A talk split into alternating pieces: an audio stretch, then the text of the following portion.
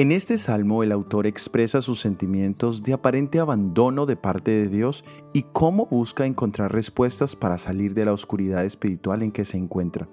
Logra salir encontrando la misericordia de Dios en el pasado y de manera especial en el santuario. En el texto original dice, tu camino, oh Dios, está en el santuario.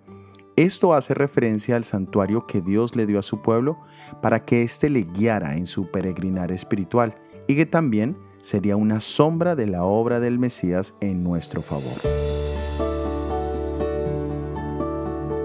En el libro de San Juan capítulo 14 versículo 6 leemos, Jesús le dijo, Yo soy el camino y la verdad y la vida. Nadie viene al Padre sino por mí. Para muchos de nosotros este pasaje es bello, pero no tiene el significado espiritual que tenía para los judíos de ese tiempo. De acuerdo a las tradiciones rabínicas, las tres puertas que tenía el santuario tenían nombres particulares.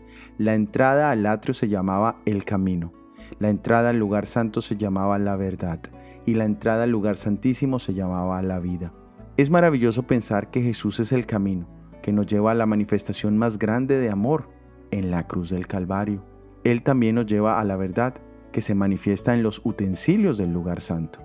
Y es Jesús quien nos da vida por su obra intercesora en el trono celestial. El salmista lo declaró, tu camino está en el santuario, y en el Nuevo Testamento se nos confirma que Jesús es el único camino. Soy Óscar Oviedo y este es el devocional Jesús en 365 días.